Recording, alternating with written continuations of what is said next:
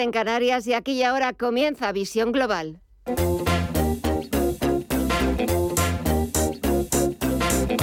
Esto es Visión Global con Gema González. Y buscamos las reacciones a esa decisión de la Comisión Europea de dar el visto bueno de aprobar la excepción ibérica, de poner un tope al precio del gas. Las declaraciones de la ministra para la Transición Ecológica, de Teresa Rivera. Dijo que se esperaba, el 16 de mayo dijo que esperaba tenerlo en dos semanas, ha tardado más de dos meses. ¿En qué se ha atascado? ¿Dónde ha estado el, principal problema para, para, que se demore tanto la, la autorización de la Unión? Yo creo que es eh, verdad que el 16 de mayo dije que esperábamos eh, que tardarían alrededor de dos semanas. Han sido tres y media, cuatro. Es cierto que ah, una vez eh, remitido por parte de España, Portugal remitió una versión mucho más corta sobre la que la Comisión todavía planteó algunas preguntas concretas. También es verdad que ha coincidido con algunas fechas festivas en Bruselas y también es verdad que desde el punto de vista de la gestión, de la burocracia, de los procedimientos por parte de la Comisión, eh, yo creo que lo que han hecho ha sido un trabajo ejemplar, extraordinariamente ágil. No es habitual que las consultas entre servicios, en un procedimiento en el que debían velar por la compatibilidad con los tratados, con el mercado interior y con las garantías de una intervención proporcionada. Está respondiendo la vicepresidenta tercera y ministra para la Transición Ecológica, Teresa Rivera, a esa decisión esperada desde hace semanas por parte del gobierno español y también del gobierno portugués de que Bruselas, de que la Comisión Europea diera el visto bueno a esa excepción ibérica, a la posibilidad de poner un tope al precio del gas para la generación de electricidad. Un tema que después trataremos con más profundidad, con más detenimiento con nuestro invitado, con nuestra entrevista del día. Hoy hablaremos con Antonio Aceituno, es el CEO y el director técnico de Tempos Energía. Y precisamente también con él hablaremos de una decisión que acabamos de conocer también hace pocos minutos. La de Argelia ha decidido romper relaciones con España. Las reacciones del ministro de Asuntos Exteriores de José Manuel Álvarez. Reiteramos y reitero personalmente eh, nuestra voluntad de tener las mejores relaciones con Argelia como con todos nuestros vecinos. Unas relaciones que queremos con Argelia, con el pueblo argelino, con el gobierno de Argelia, igual que con todos nuestros vecinos, basadas en el respeto mutuo, basadas en la cooperación, basadas en todo aquello que es mutuamente beneficioso para nuestros dos pueblos. Pues de todo ello hablaremos en nuestra entrevista del día porque tenemos por delante dos horas de programa hasta las 10 de la noche en las que estaremos con ustedes para ofrecerles lo que está pasando en la actualidad más puntera, la última hora de este miércoles 8 de junio. Enseguida buscamos el análisis de Luis Benguerel de Anatea Gestión en una sesión en la que los inversores están pendientes, no miran otra cosa más que la reunión de este jueves del Banco Central Europeo y el viernes el dato de IPC de Estados Unidos. Y es que inflación y bancos centrales son, sin lugar a dudas, dos de los factores que más pueden modificar, cambiar el rumbo de los mercados. Desde que la semana pasada conociéramos que el IPC de la eurozona repuntó hasta el 8,1%, los analistas no descartan ya más de una subida de 50 puntos básicos a partir del próximo mes de julio. Un poquito antes, exactamente dentro de una semana, la Reserva Federal volverá a subir los tipos allí en Estados Unidos otros 50 puntos básicos. Y este miércoles lo ha vuelto a repetir la secretaria del Tesoro estadounidense Janet Yellen.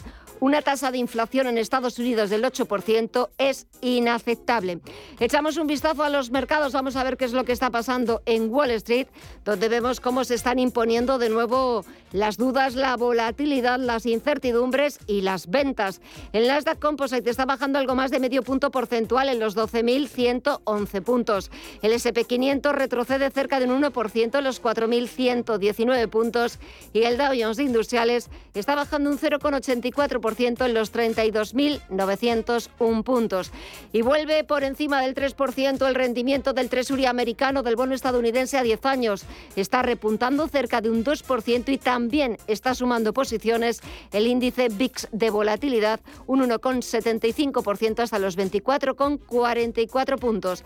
Eso es lo que está sucediendo en tiempo real en la bolsa más importante del mundo Pero echamos un vistazo al resto de bolsas latinoamericanas para ver la media sesión en los parques de América Latina. Merilla Calderón, muy buenas tardes. Muy buenas tardes, Gema. Pues los vemos a todos cotizando en negativo, con pérdidas. El Merval de Argentina retrocede un 0,86% hasta los 90.155 puntos. El Bovespa en Brasil en los 109.184 puntos cae un 0,8%. El IPSA chileno, por su parte, pierde un 1,65 hasta los 5.270 puntos y el IPC mexicano en los 49.857 puntos retrocede ya un 0,54%. Si miramos al mercado de divisas y materias primas, hoy vemos números verdes. Estefanía Moniz, muy buenas tardes. Muy buenas tardes, Mireya. Pues sí, sobre todo en las materias primas, porque el petróleo, el barril de Bren está repuntando un 2,7% en los 123,83 dólares y el West Texas de referencia en Estados Unidos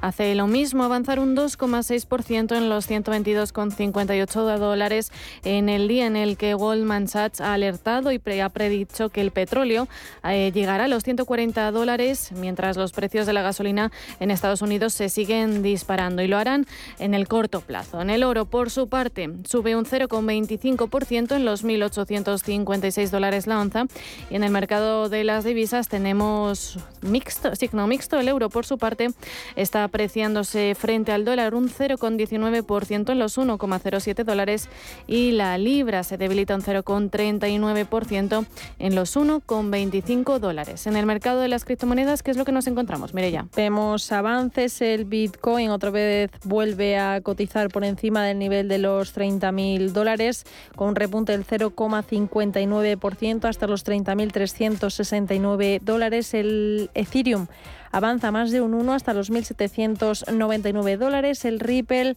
también lo vemos sumar casi un 1%. Cardano avanza un 6,8% hasta los 0,65 dólares y Solana en los 39,11 cotiza prácticamente en tablas.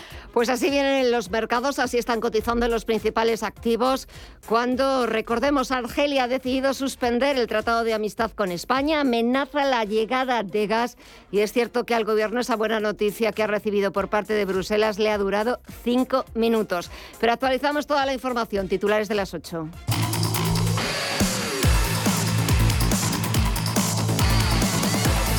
Empezamos con ese aprobado de la Comisión Europea, el plan de España y Portugal para abaratar la luz. Bruselas ha dado el visto bueno a la excepción ibérica tras varias semanas de retraso. Antes de conocer la noticia, los periodistas intentaban sonsacarle a la vicepresidenta tercera y ministra para la transición ecológica, Teresa Rivera, cuándo iba a ser. Y ella les contestaba que inminente, antes de las elecciones andaluzas del 19 de junio, y así ha sido.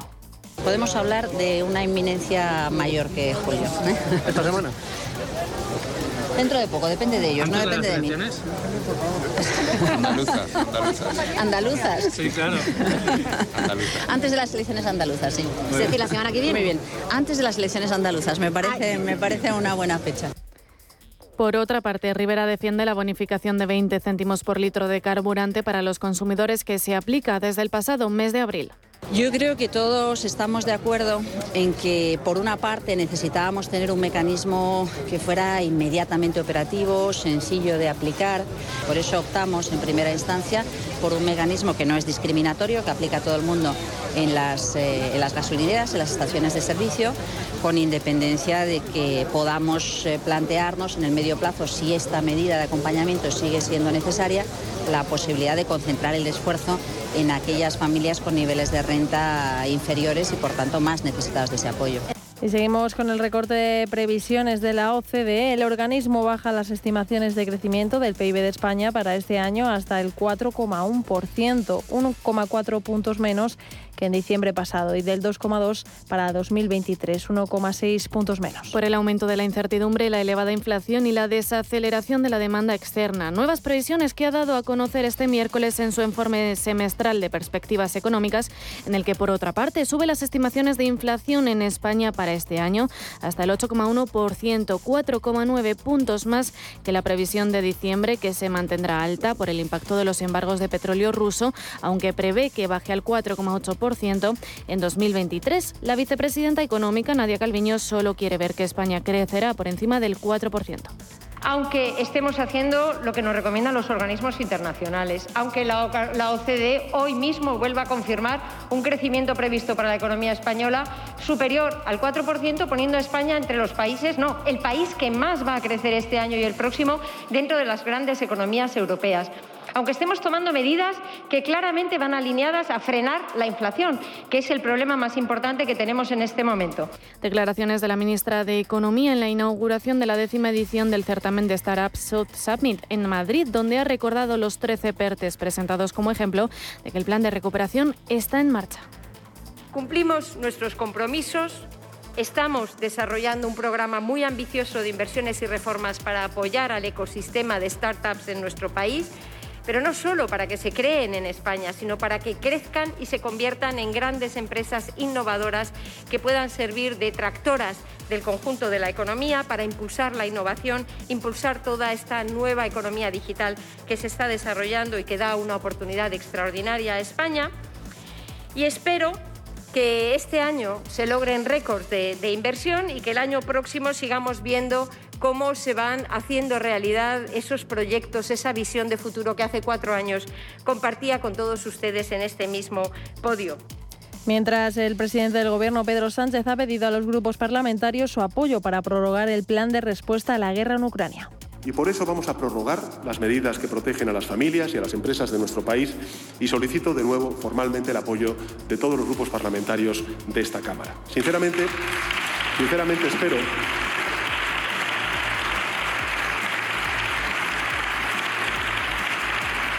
que en esta ocasión la oposición sepa estar a la altura para que podamos seguir protegiendo a las familias y a las empresas españolas frente a la subida de los precios causada por la guerra de Putin en Ucrania. El Partido Popular, por su parte, cree que Sánchez ha perdido el contacto con la realidad. Cuca Gamarra. Para saber en qué medida ha perdido usted el contacto con la realidad, le pregunto, ¿considera que su gobierno está unido y cohesionado? Depende de con quién nos comparemos. ¿Cuál es el problema? El problema es que ustedes han cambiado de aliado. Y han cambiado los señores de arriba por estos señores de abajo. Y esta es la cuestión. Ustedes están abriendo las puertas en Castilla y León, pronto en Andalucía y en otros muchos lugares a gobiernos de coalición con la ultraderecha. Y le diré, señoría, este gobierno está, está unido en lo fundamental. Y lo fundamental, y lo fundamental, señoría, es en proteger a las familias, a las empresas y en dar una respuesta justa, justa a la crisis de la pandemia primero y a la crisis derivada de la guerra después. Y al menos una persona ha muerto y ocho han resultado heridas este miércoles cuando un vehículo ha arrollado a una multitud en una calle comercial en el oeste de Berlín. La víctima mortal es una maestra de escuela de 51 años quien se encontraba con un grupo de escolares en la céntrica zona comercial donde se produjo el atropello mientras fuentes policiales han informado de que el conductor del vehículo ha quedado retenido a la espera de esclarecer si se debe a un accidente o de un atropello intencionado.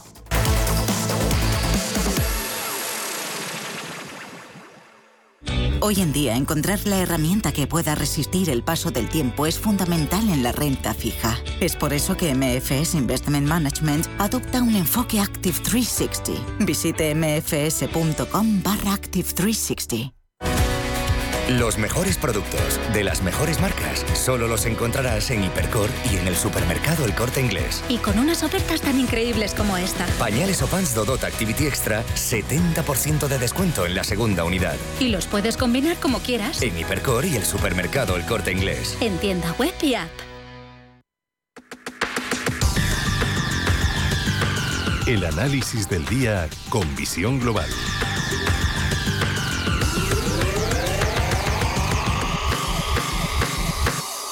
Y el análisis lo buscamos con Luis Benguerel de Anatea Gestión. Muy buenas tardes, Luis.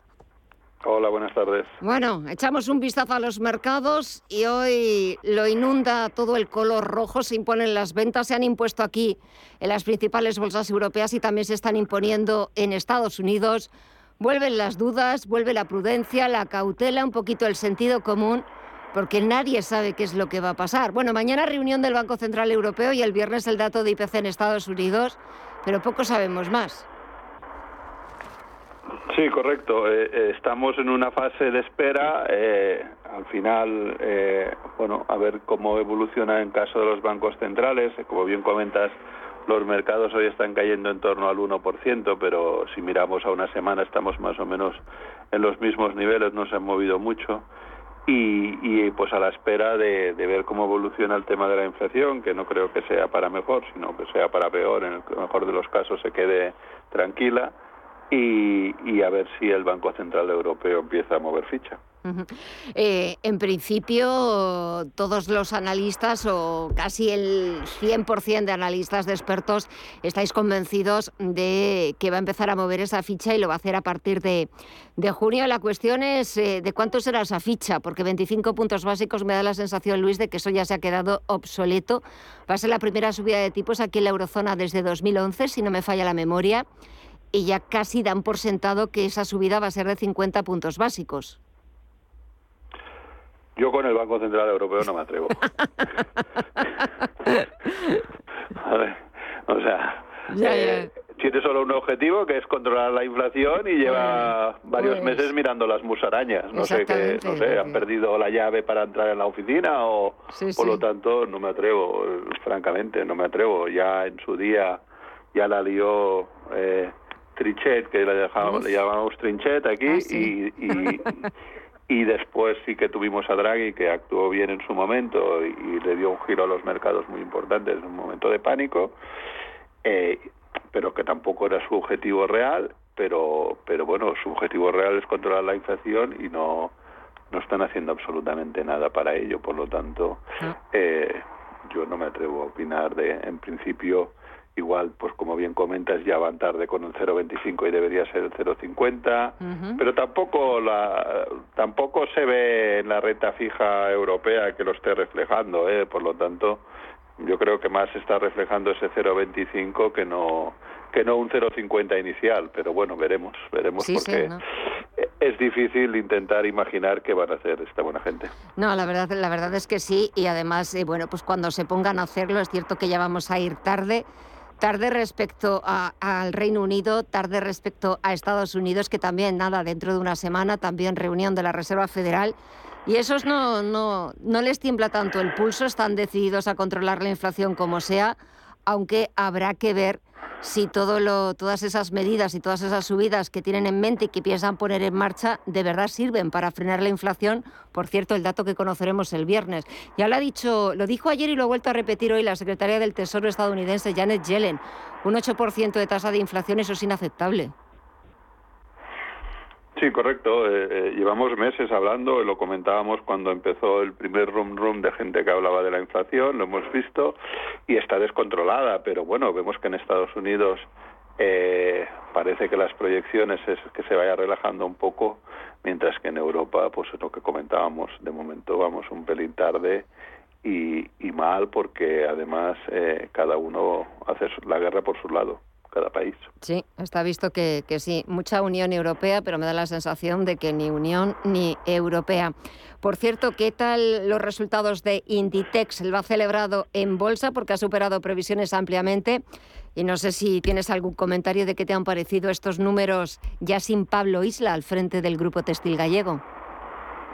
A mí me ha parecido muy bien. Eh, al final es una locomotora que funciona bien, eh, aunque ya no esté Pablo Isla. Y la verdad es que pues lo hemos visto reflejado eh, en la acción, volviendo por encima de los 23 y, el comportamiento está siendo muy bueno. Se ha dado una buena vuelta ya las últimas semanas. Bueno, parece que el próximo objetivo sería ir a buscar niveles de 28 y, y la verdad es que bien, la, la compañía incluso está hablando de reservas porque es consciente de lo que nos viene encima y por lo tanto pues a mí me parece bien es una compañía que, que va funcionando correctamente. Y algunas otras compañías que también lo estén haciendo bien que os eh, no sé os haya aparecido en el radar en Anatea Gestión ya os esté gustando no sé si mercado europeo mercado estadounidense o de momento estarse quietecito bueno, nosotros es que hacemos gestión cuantitativa, por lo tanto está todo programado, ¿vale? En principio no vamos mirando valor por valor, eh, tocamos tanto eh, renta variable en índices como tocamos materias privas, como, como renta fija. Hace más de un año que el sistema está eh, en riesgo, por lo tanto reduce exposición en renta variable y tiene más en renta fija y, lo que pasa que, bueno, como la renta fija ha subido tipos, pues también se ha habido un pelín afectado y, materias primas, pero no, no, no nos centramos en un solo valor en sí. Lo que sí que es cierto es que, bueno, está claro que, con el petróleo de estos niveles y las refinerías se están forrando, pues bueno, si estás en el sector de refinerías del petróleo, te está yendo muy bien en, en los últimos meses. Porque el petróleo, eh, hemos visto pues cómo Repsol también ha marcado nuevos máximos. Estaba viendo también ahora que estaban tuiteando como Exxon, el gigante petrolero en Estados Unidos, había conseguido marcar nuevos máximos históricos intradía. Es cierto que a las energéticas les está yendo muy bien. Están teniendo, vamos, eh, su mes de agosto eh, dos meses antes con todas las derivadas de, la guerra en Ucrania, pero también por ese repunte que estamos viendo en los combustibles. ¿Dónde ves el precio del petróleo? Es difícil porque en principio lo que bien comentas, eh, las refineras están ganando más dinero de la cuenta. Mm. Estoy convencido que dentro de unos meses o alguna dentro de un tiempo veremos lo mismo que, no me extrañaría que se hubieran pactado precios para calentar eh, el precio final que sale luego, ¿vale? Entonces sí que estamos viendo que, que cuando el, anteriormente, hace años, cuando, cuando el petróleo pues estaba subiendo con cierta fuerza, veías el sector también subiendo, pero pero el margen no era tan tan grande como se está viendo actualmente, ¿no? Y por lo tanto, pues ahora, aunque aunque el petróleo se mantenga ahí en en 120 y pico, incluso pueda llegar a 140, eh, las refinerías están sacando más margen de, de, lo que estaban acostumbradas a sacar tienen la excusa que, quieras eh, y también lo vimos en su momento en las eléctricas y fueron penalizadas y multadas y de momento pues bueno estamos viendo cuando hablas con la con la industria pues que bueno que están sacando muchos márgenes y muy importantes. Por lo tanto eh, lo como bien comentas pues bueno tenemos en el caso de, de ExxonMobil en máximos históricos y todo el sector pues las últimas semanas meses subiendo por con fuerza porque claro eh, es que están no es que estén haciendo el agosto es que están haciendo el año. La verdad es que sí, que están haciendo, que están haciendo el año porque sin lugar a dudas es el sector que más se está beneficiando, entre comillas, de, todas las tensiones geopolíticas, de todo lo que está pasando también con el, con el precio del crudo. Si ya lo estamos, ellos lo están notando y nosotros también lo estamos notando en el bolsillo cada vez que vamos a repostar eh, en los automóviles, porque a pesar de esa subvención o de esa ayuda de los 20 céntimos de por litro en el carburante. Eh, lo cierto es que ya la gasolina está por encima de los dos euros. En Francia también está por encima de los dos euros. Es verdad que esto es un problema generalizado, un problema que no solo afecta a España, pero pero vamos a ver los señores del BCE, de Christine Lagarde, mm, a ver qué nos dicen mañana, a ver con qué nos sorprenden, porque también mañana publicarán nuevas previsiones de crecimiento, de inflación, y estaremos muy pendientes a ver cuáles son esas próximas previsiones, eh, a ver si son algo más realistas o a ver en qué mundo, en qué mundo se manejan los, los de Christine Lagarde, ¿no? Sí, sí, bueno, final las previsiones son lo que son. Eh, el problema es que siempre van tarde y, que las van tomando pues ya, ya tarde. Eh, sería más interesante, pues como bien comentábamos, eh, si estamos dentro de Europa, pues que realmente se pusieran de acuerdo y que se coordinaran para actuar realmente eh, al menos todos los países de Europa o junto con el Banco Central. Es un poco lo que estuvimos comentando las últimas las últimas veces, ¿no? Eh, antes, eh, en las últimas grandes crisis del tema inflación, cada país tenía su Banco Central y podía actuar mejor o peor, pero era independiente a la hora de actuar, ¿no? Ahora vemos a Europa que en el mejor de los casos se, se prevé una inflación superior al 6% y si no actúan conjuntamente el Banco Central Europeo con los gobiernos, pues esto puede, puede hacer daño durante más tiempo de lo esperado, ¿no? Pues nos quedamos con el análisis, a ver qué es lo que decide mañana el Banco Central Europeo. El viernes conoceremos ese dato de inflación y, por supuesto, todo lo que vaya pasando hasta la próxima semana, cuando volvamos a tener la suerte de charlar contigo, lo iremos comentando y nos irás dando tu opinión. Luis Benguerel de Anatea Gestión, un placer charlar contigo, que pases muy buena semana y hasta pronto. Un abrazo. Gracias igualmente, que vaya todo muy bien. Gracias.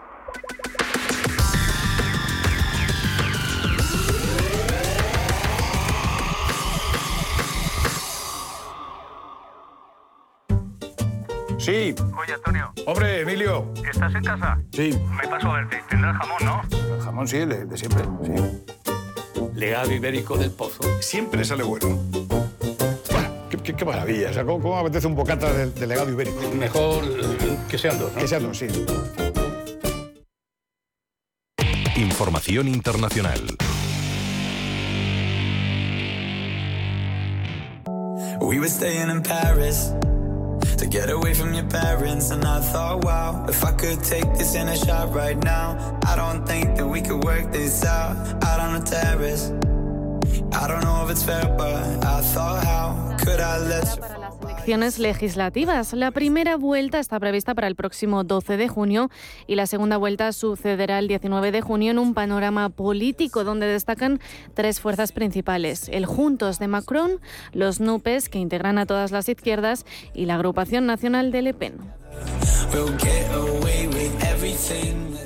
Pero lo cierto es que la batalla por las legislativas estaría muy ajustada entre los NUPES, que es la nueva Unión Popular Ecológica y Social, y por otro lado, Emmanuel Macron. Según los últimos sondeos, los partidos socialistas que apoyan a Mélenchon suman un 27,5% con todas las izquierdas juntas. Se habla, por tanto, de una coalición de los partidos integrados en NUPES, eso sí, bajo el liderazgo de la Francia y sumisa de Jean-Luc Mélenchon. Si vous votez pour moi, je changerai la doctrine d'usage de la force de police dans notre. Elegidme primer ministro. Son las palabras de Mélenchon presentándose como única alternativa al actual presidente. El 28% del apoyo en los sondeos se inclina hacia Macron. Un Macron para el que peligra la mayoría absoluta porque no es seguro que supere el apoyo de los 289 diputados, el umbral de la mayoría absoluta. Macron podría conformarse con ser la fuerza relativa en lugar de la mayoría absoluta, como ha pasado en este último quinquenio. De heureuses et difficiles, de La coalición de izquierdas de Mélenchon podría hacerse con entre 195 y 230 escaños, un aumento muy significativo que podría obligar a Macron a nombrarlo como primer ministro. Y en este sentido, nosotros nos preguntamos, ¿puede Emmanuel Macron negarse a nombrar primer ministro a Jean-Luc Mélenchon en caso de convivencia con la izquierda?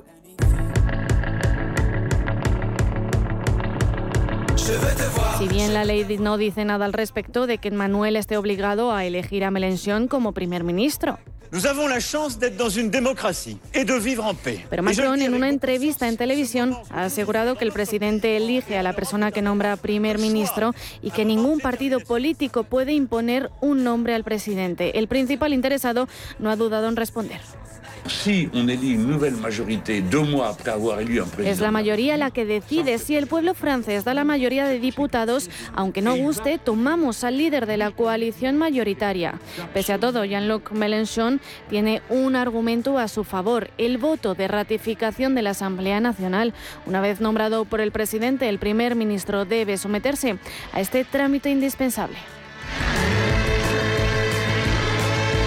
El líder de la Francia insumisa también tiene a la historia francesa de su lado. Como recuerda la página web del gobierno, es lo más aceptado que el presidente de la República designe un primer ministro de entre la nueva mayoría. La abstención volverá a jugar un papel fundamental. Según los sondeos, esta podría superar el récord del 51,3% registrado hace cinco años. Habrá que esperar, por tanto, al 19 de junio para saber si la NUPES obtiene la mayoría en la Asamblea y, por tanto, si Jean-Luc Mélenchon puede reivindicar su puesto en Matignon, puesto en el que ya se ve.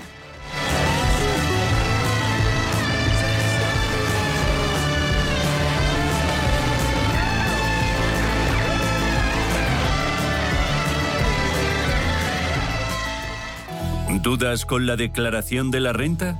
TaxDown te las resuelve en su consultorio de renta los lunes en a media sesión. Manda tu consulta o tu audio a redacción. TaxDown, la declaración de la renta bien hecha.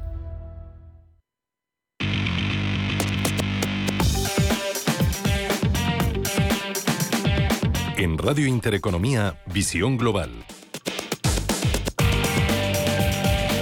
Y ahora vamos a echar un vistazo a las portadas de los principales diarios internacionales. Si empezamos por el Reino Unido, donde la prensa británica sigue dándole vueltas al voto de confianza al que se sometió el primer ministro Boris Johnson y analizando las opiniones de los Tories rebeldes que votaron en contra de Johnson. The Guardian lleva el debate en el Parlamento.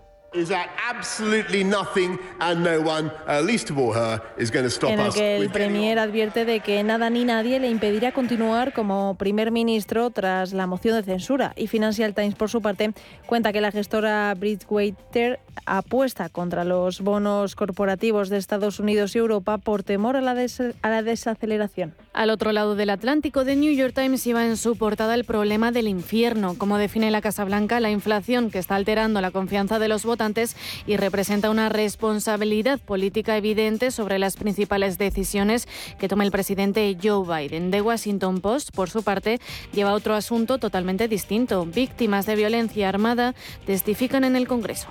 and then she got an email, and then Es el testimonio de una superviviente de la última masacre en el colegio de primaria en Texas. Dice que vio mucha sangre y que fingió estar muerta durante el tiroteo. Y The Wall Street Journal abre con la renta variable estadounidense y cómo las grandes acciones tecnológicas están en medio de su peor caída en más de una década. Y a muchos inversores les recuerda el estallido de la burbuja de las .com en el año 2000. De vuelta a la prensa europea, el francés Le Monde destaca la crisis hospitalaria en las urgencias que vive el país y el anuncio de la ministra de Sanidad de que las horas extras se paguen el doble y la inmediatez de la empleabilidad de las estudiantes de enfermería. Le Figaro también lleva en su portada la crisis en urgencias y las primeras medidas tomadas por la titular de Sanidad. El verano será difícil, ha dicho la ministra Brigitte Bourguignon, y habrá que encontrar soluciones para que los franceses no se vean privados de cuidados. Y Les Eco vuelve al fantasma de una crisis alimentaria sin precedentes. En Alemania, el Frankfurter Allgemeine lleva como noticia más destacada el atropello mortal sucedido en Berlín. Un hombre de 29 años ha arrollado a varias personas. Hay un muerto y varios estudiantes gravemente heridos. Hasta ahora la policía considera poco probable que se trate de un acto terrorista. Nos falta echar un vistazo a la prensa latinoamericana. El Clarín argentino destaca el proyecto de renta inesperada que ha presentado el gobierno al Parlamento mientras reconocen que no tienen los votos suficientes para sacarla adelante. El Universal de México vuelve a los supuestos vínculos del presidente López Obrador con el narco. AMLO eh, reta a los senadores estadounidenses Ted Cruz y Marco Rubio que presenten pruebas. Yo lo emplazo a que presente las pruebas de lo que está diciendo, porque yo sí tengo pruebas de que a él le han dado dinero los que están a favor de la fabricación de armas en Estados Unidos y de que no haya ninguna prohibición para la venta de armas. Yo tengo las pruebas. Y terminamos con el brasileño Globo, que actualiza los últimos datos sobre la desaparición del periodista británico.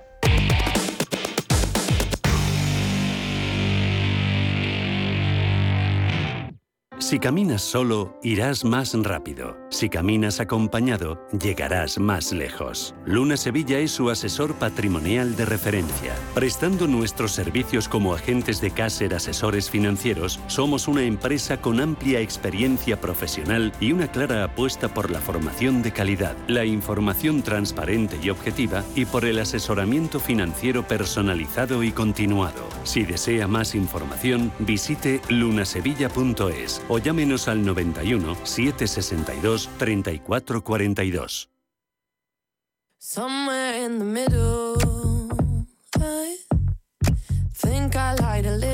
Visión Global, un programa para ganar. Si no has hecho todavía tu declaración de la renta, aún estás a tiempo porque quedan unos días por delante para que te pongas las pilas con el fisco, concretamente hasta el 30 de junio. En la campaña de la renta, la vivienda es uno de los activos más habituales y es que todos los contribuyentes, tanto si poseen el inmueble donde residen habitualmente como si alquilan una casa a terceras personas, deben declarar por este tipo de bien, aunque los casos en los que el ciudadano sea nudo propietario quedan exentos. Y este año hay varias novedades en cuanto a la declaración de tu casa y las vamos a ver diferenciándolas en, en si es propiedad, alquiler, alquiler turístico, venta o reforma.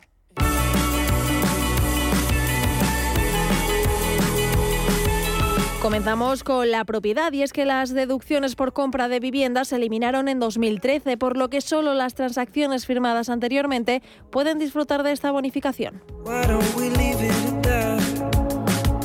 Los propietarios que necesitaron una hipoteca para poder hacer frente a la compra pueden deducir tanto el capital del préstamo como los gastos vinculados a los seguros asociados a la propia hipoteca como el de vida. Y el límite de la base sobre la que se calcula la deducción es de un 15% de lo que se haya pagado en el año por la vivienda sobre un máximo de 9.040 euros, por lo que en el mejor de los casos el contribuyente podrá desgravarse 1.356 euros. Pero hay que tener en cuenta que también se pueden deducir las cantidades destinadas a la realización de obras e instalaciones de adecuación de la vivienda habitual del contribuyente por razón de discapacidad y el límite son 12.080 euros anuales.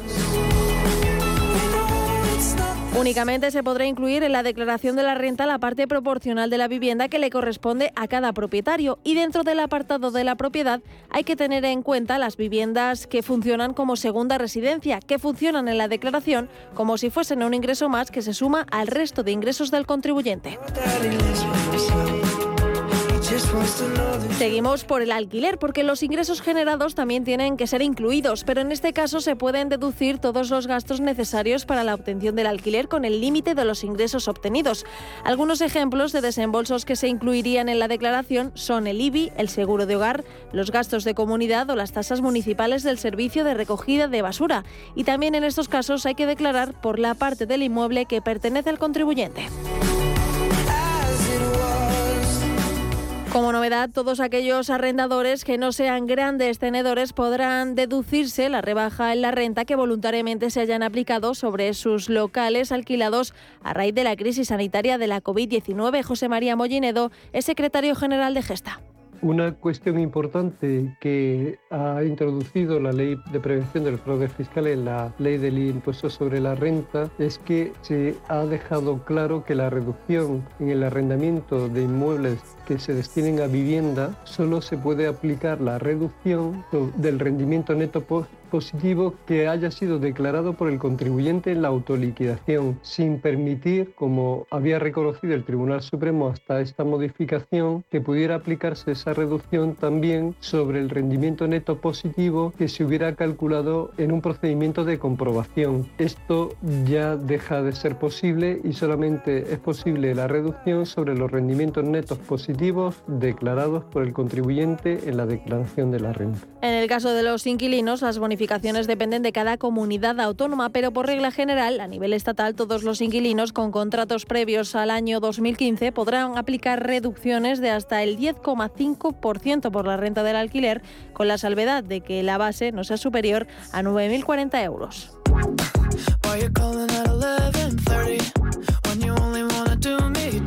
Por otro lado, los alquileres turísticos por temporada no tributan igual. De hecho, los rendimientos derivados del alquiler turístico sin servicios de hostelería adicionales son con carácter general rendimientos del capital inmobiliario. Pero en el caso de que para desarrollar la actividad el propietario tenga al menos una persona empleada con contrato laboral y jornada completa, los rendimientos que se obtienen por el alquiler turístico serán considerados rendimientos de actividades económicas. En el caso de venta, esta tributa como una ganancia patrimonial debido a la diferencia entre el precio de venta y el precio de adquisición. En este caso, se pueden incluir todos los gastos abonados por la venta del inmueble, como el registro de la propiedad, el notario o las comisiones eventuales de la agencia inmobiliaria, aunque eso sí, la venta queda exenta si el antiguo propietario tiene más de 65 años o si con el dinero obtenido con la transacción compra otra residencia habitual en el plazo de dos años. Y por último, una de las novedades más importantes son las deducciones por haber llevado a cabo obras de rehabilitación pensadas para mejorar la eficiencia energética del inmueble. Por obras en la vivienda habitual que rebajen un 7% la demanda de calefacción y refrigeración, se opta a una deducción del 20% con un máximo de 5.000 euros por vivienda. A partir de aquí, las que reduzcan el consumo de energía no renovable el 30% o mejoren la calificación energética A o B, podrán beneficiarse de una deducción del 40% con un máximo de 7.500 euros. Y en el último gran supuesto, se llega a una deducción del 60% y un máximo de 15.000 euros por actuaciones de rehabilitación energética en edificios residenciales donde caiga el consumo el 30% o se alcance la certificación A respecto de las obras de rehabilitación en vivienda, particularmente en la vivienda habitual, existen algunas deducciones autonómicas que se incluyen, por ejemplo, para determinados colectivos de contribuyentes en Canarias, en Castilla-La Mancha, en Castilla y León, en Cataluña, en Extremadura, en Galicia, en La Rioja. Es decir, existen una serie de, comunidades donde esto, eh, estas deducciones pueden ser aplicadas. Y en el caso de los afectados por el volcán de La Palma, se mantiene el derecho a las deducciones autonómicas en el IRPF vinculadas a la vivienda habitual, sin perjuicio de aquellas que hayan sido destruidas por la lava.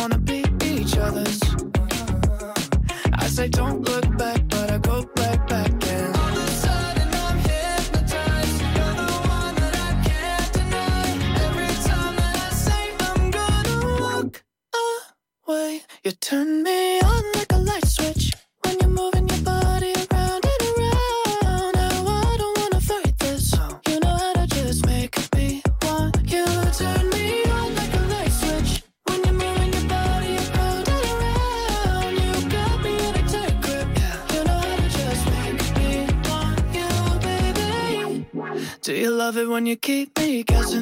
guessing? When you leave and then you leave me stressing, me stressing. But I can't stay mad when you walk like that, no. Why you always wanna act like lovers, but you never wanna be each other's? I said don't look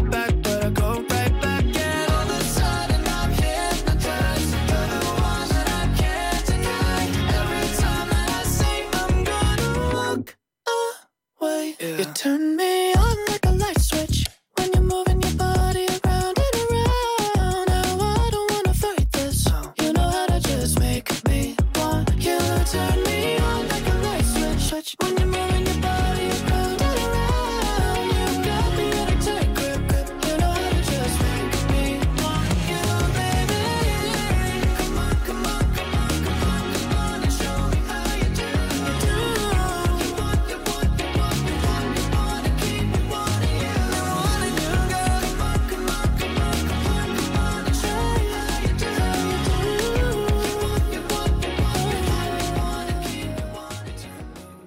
Los mejores productos de las mejores marcas solo los encontrarás en Hipercor y en el supermercado El Corte Inglés. Y con unas ofertas tan increíbles como esta. Aceite de oliva virgen extra Sur Origen de un litro, 70% de descuento en la segunda unidad. Que sale a solo 2,14 euros. En Hipercor y en el supermercado El Corte Inglés. En tienda web y app.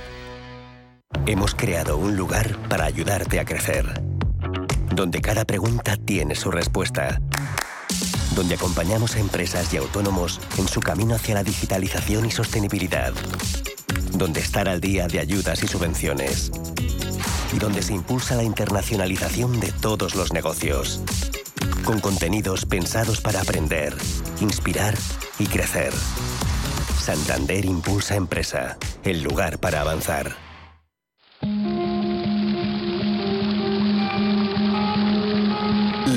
La fuente de la vida. Un viaje a través de los siglos y la historia de la humanidad. La Fuente de la Vida. De lunes a viernes, de 12 a 12 y media de la noche, aquí, en Radio Intereconomía.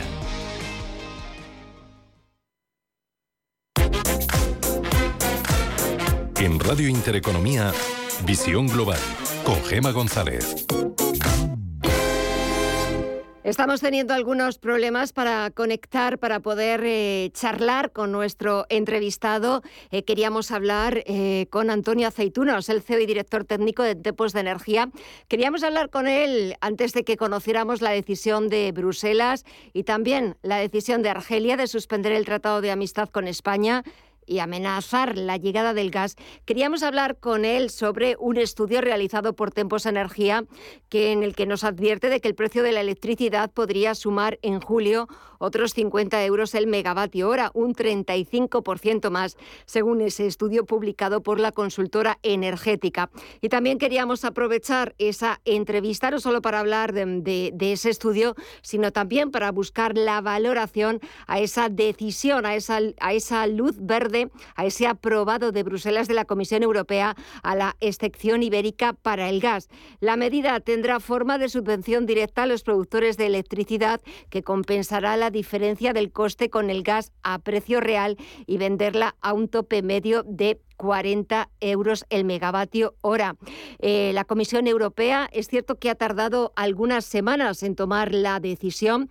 Se rumoreaba que ese retraso se debía más por la parte portuguesa que por la parte española y precisamente este, este miércoles por la mañana le preguntaban a la ministra para la Transición Ecológica y vicepresidenta tercera, Teresa Rivera, cuándo iba a ser la fecha en la que Bruselas nos daría el aprobado. Ella solamente respondía que iba a ser inminente, incluso antes de la celebración de las elecciones andaluzas del próximo 19 de junio. Y es que después de 10 semanas de duras negociaciones, Bruselas ha aprobado finalmente este miércoles la llamada excepcionalidad ibérica que permite que España y Portugal fijen un límite al precio del gas y poder abaratar así el coste de la factura de la luz. El Ejecutivo Comunitario concreta que la medida va a tener forma de subvención directa a los productores de electricidad que compensará la diferencia del coste de producir electricidad con el gas a precio real y venderla a un tope medio de 40 euros el megavatio hora durante los seis primeros meses. A partir del séptimo mes, el precio tope aumentará en 5 euros al mes, hasta llegar a un máximo de 70 euros el megavatio, el megavatio hora en el duodécimo mes, hasta el 31 de mayo de 2023. De esta manera, el Gobierno calcula que podrá abaratar hasta un 30% la factura de la luz a los consumidores españoles, gracias a una iniciativa que ha negociado juntamente al Gobierno portugués después de que el Consejo Europeo accediera a reconocer la llamada excepción ibérica que tiene en cuenta la falta de interconexiones de la península ibérica con el resto del mercado eléctrico europeo. Y ya hemos podido solventar, gracias a mis compañeros los técnicos y a mis compañeras, hemos podido solventar esos problemas técnicos y ya podemos saludar a Antonio Aceituno, que es el CEO y director técnico de Tempos Energía. Antonio, muy buenas tardes. Antonio. Antonio, Parece que seguimos teniendo problemas de comunicación. Vamos a ver si esos problemas conseguimos solucionarlos y podemos tener eh, una valoración de la consultora energética de Tempos Energía, no solamente a ese aprobado de Bruselas después de varias semanas de retraso a la excepción ibérica para el gas, sino sobre todo a la decisión de Argelia de suspender el Tratado de Amistad con España por ese nuevo giro en la política exterior española sobre el Sáhara una decisión, la del gobierno argelino, que amenaza la llegada del gas. Volvemos a intentarlo. Antonio Aceituno, CEO y director técnico de Tempos Energía. Muy buenas tardes. ¿Me oyes ahora? Ahora sí, Gema, perfectamente. Antonio, muy buenas tardes. Muchas gracias por, por la llamada. Eh, bueno, empezamos, si te parece, no sé por dónde quieres empezar, si por la decisión de Argelia de suspender ese tratado de amistad con España que amenaza la llegada de gas y que de alguna forma ha venido a ensombrecer esa alegría que había en el Ministerio para la Transición Ecológica porque después de varias semanas por fin Bruselas ha dado ya su visto bueno a la excepción ibérica. Pues eso es, Gemma. Para hoy hay dos noticias importantes para España. Vamos a comenzar por la mejor, por la buena, que es que finalmente eh, Bruselas ha dado el plazo para que eh, se aplique la excepción ibérica. Eh, ya los lo venían avisando desde ayer tarde, Parece que seguimos teniendo problemas de, comunicación. Estamos hablando con Antonio Aceituno, CEO y director técnico de Tempos Energía. Eh, a propósito de las dos noticias que, hoy conocíamos y que se las estamos contando, pero también a propósito de un estudio que han publicado mm, en el que los expertos de la consultora energética subrayan que el precio de la electricidad podría alcanzar los 230 euros el megavatio hora de no aplicarse el tope al mercado ibérico, que por cierto pues hemos conocido esta tarde hace unos 30 minutos que finalmente y después de varias semanas de retraso, finalmente Bruselas ha accedido a aprobar, a dar ese visto bueno al tope al gas eh, para generar electricidad que va a suponer un abaratamiento en los recibos energéticos y que va a suponer un abaratamiento también para, el, para los bolsillos de los consumidores. Eh, decía Antonio que quería empezar por esa buena noticia porque es cierto que nos ha durado bien poco, porque también esta tarde conocíamos la decisión de las autoridades argelinas que recriminan a las españolas la campaña emprendida para tratar de argumentar un giro político sobre el Sáhara que supone, según Argelia, una violación de las obligaciones jurídica, moral y política de la que sigue siendo potencia administradora del Sáhara Occidental. Una decisión que, como decimos, puede suponer una amenaza una amenaza más al suministro de gas a España eh, y es que el presidente de Argelia Abdelmajid Tebboune ha anunciado esa suspensión inmediata del Tratado de Amistad suscrito con España hace casi dos décadas como represalia por su injustificado apoyo al plan de autonomía de Marruecos sobre el Sáhara Occidental. Antonio, creo que volvemos a tenerte de nuevo. Eh, parece que no, que vuelve a que vuelve a que volvemos a tener problemas. Eh, lo intentaremos en los próximos en los próximos días porque parece que que se nos está también eh, todos los, los distintos problemas en la comunicación. Ahora parece que sí. A ver si es verdad, si esta ya es la definitiva. Antonio, ¿me escuchas ahora? Hola. Hola, ya te escucho. Parece que, esta vez, a ver si es la definitiva, crucemos los dedos y, que, no, pues nada, parece que, que no hay manera. Que la entrevista de esta tarde con Antonio Aceituno, el CEO y director técnico de Tempos Energía, es imposible de, realizarla. No, lo estamos intentando porque nos estaba comentando que estaba teniendo un problema con la red móvil en, en su zona, que se había caído esa red móvil. Estábamos intentando de alguna manera mantener esa comunicación, esa conversación, pero estamos viendo que es imposible. Les pedimos disculpas, también se las pedimos a Antonio porque pues, es imposible mantener así una conversación y sobre todo con dos temas tan interesantes, dos temas que tienen como denominador común el mercado eléctrico aquí en España. Estábamos hablando de ese visto bueno de, la Comisión Europea y ahora de esa decisión de Argelia de suspender de forma inmediata el Tratado de Amistad suscrito con España.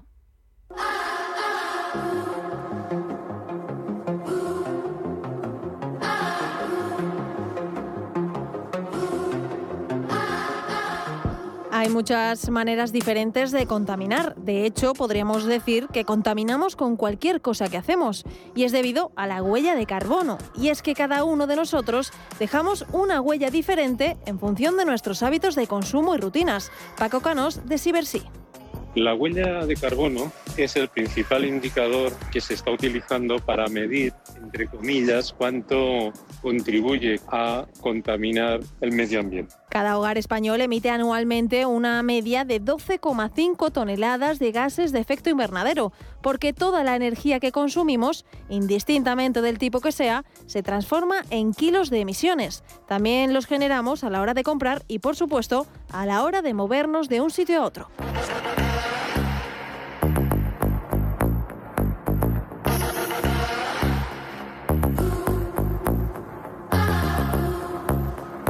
Tomar café o incluso ver la tele ya genera emisiones de CO2. De hecho, sin ir más lejos, una hora de Netflix supone una emisión de 55 gramos de CO2, o lo que es lo mismo, el equivalente a hacer cuatro bolsas de palomitas en un microondas.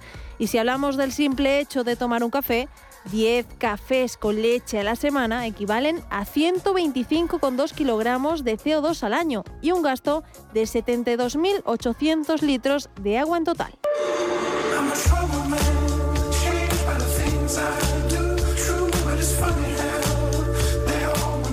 Según datos de Naciones Unidas, desde 1990 las emisiones mundiales de dióxido de carbono han aumentado casi un 50% y solo entre el 2000 y el 2010 su incremento fue mayor que en el conjunto de las tres décadas anteriores.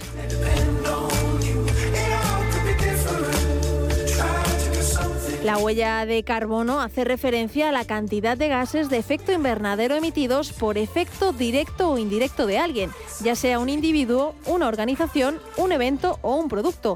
Y esas emisiones pueden ser de dióxido de carbono, metano, el óxido de nitrógeno o incluso del ozono.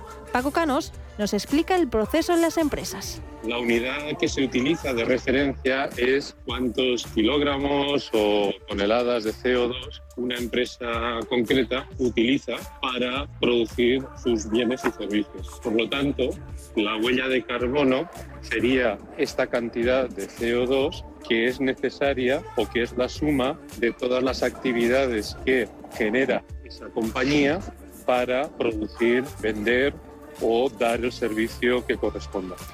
Pero sin duda la huella más silenciosa en nuestro día a día, casi invisible, viene dada de acciones como ver una serie, hacer una videollamada o buscar alguna información en Google. De hecho, se calcula que la huella de carbono digital supone entre un 1,8% y un 2,8% de las totales.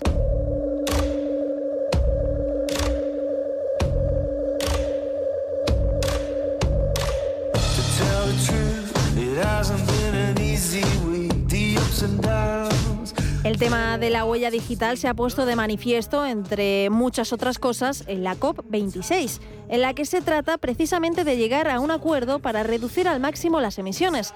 Pero hay que tener en cuenta que no es tan fácil, porque sin ir más lejos, los principales patrocinadores de esta conferencia de las Naciones Unidas sobre el cambio climático producen 350 millones de toneladas de CO2, o lo que es lo mismo, las 11 empresas seleccionadas como los principales socios causaron más contaminación de gases invernadero a nivel mundial que la producida en todo Reino Unido durante 2020.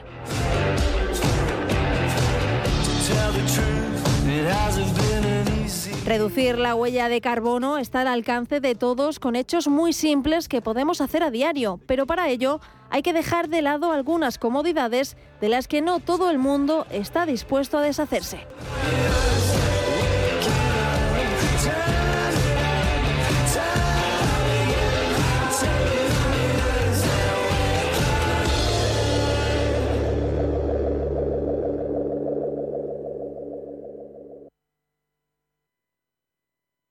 Visión Global se vuelve senior. Si usted es de la generación Silver y le preocupa su futuro y su bienestar, en Visión Global tiene una cita con Óptima Mayores. Descubriremos con ellos qué es la hipoteca inversa y por qué les puede interesar. Cada 15 días, los martes, a partir de las 20-30 horas, respondemos a sus dudas en el 91 533 1851. 91 533 1851.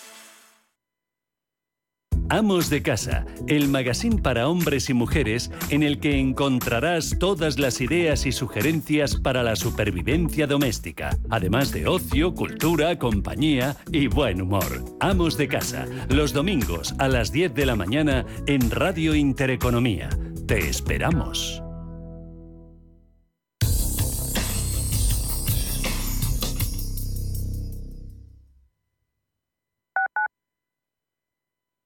Escápate de Madrid y ven al restaurante El Torreón en la cima del Monte del Pardo. Las mejores carnes y pescados desde 40 euros, vino incluido. Carne picaña brasileña y lomo de buey auténticos. Disfruta de los mejores platos de cuchara y de paella con langosta y de grandes vinos y licores en sus siete amplísimos salones y terrazas. Cocina abierta de 11 de la mañana a 1 de la madrugada ininterrumpidamente. Parque infantil, gran parking. Restaurante El Torreón. Naturaleza a 10 minutos de Madrid. Reservas en restauranteeltorreón.com.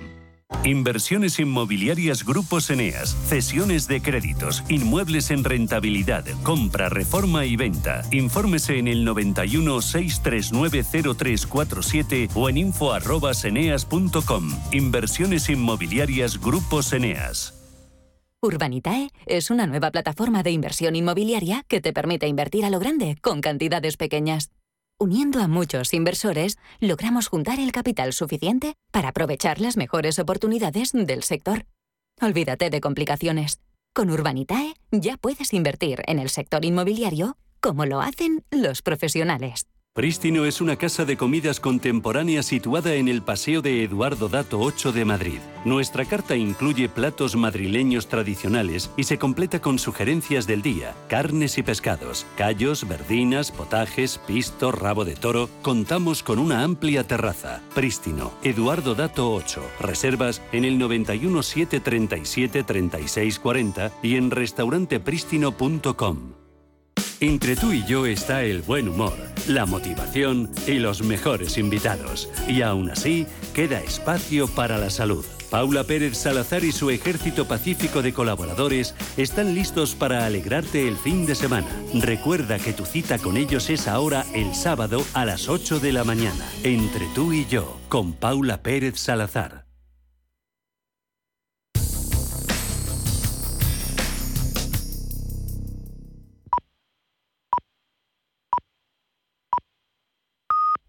Son las 9 de la noche.